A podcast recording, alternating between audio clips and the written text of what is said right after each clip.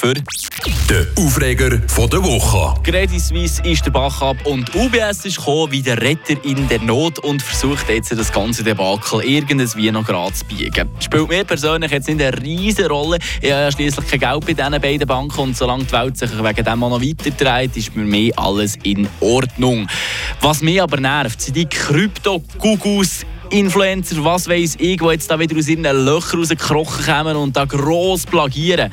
Ich versuche die, ja, wie sagen sie sich, Investorinnen und Investoren ja zwar so gut als möglich irgendwie zu meiden, aber vielleicht kennt ihr so den einen oder die eine Kollegin von damals, wo man ging noch auf Instagram folgt und ständig so Stories macht, wie zum Beispiel Wer ein passives Einkommen will, der muss mir jetzt sofort den DM schreiben.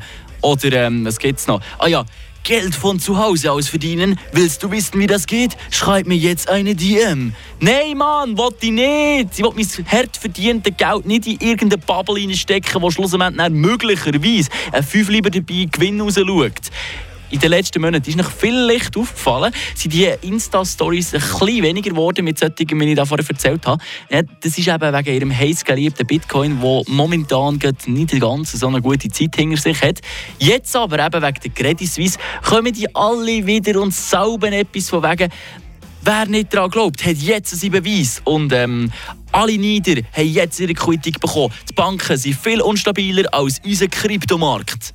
Ja, Gugus! Geht in euer altes Kinderzimmer zurück, wo ihr euer Büro eingerichtet habt und schaut eurem Bitcoin zu, wie er steigt und sinkt und was weiß ich. Aber lasst die Öffentlichkeit doch bitte einfach in Ruhe mit diesen Halbwahrheiten. Und sonst entfolge ich einfach jedem Einzelnen von euch gnadenlos.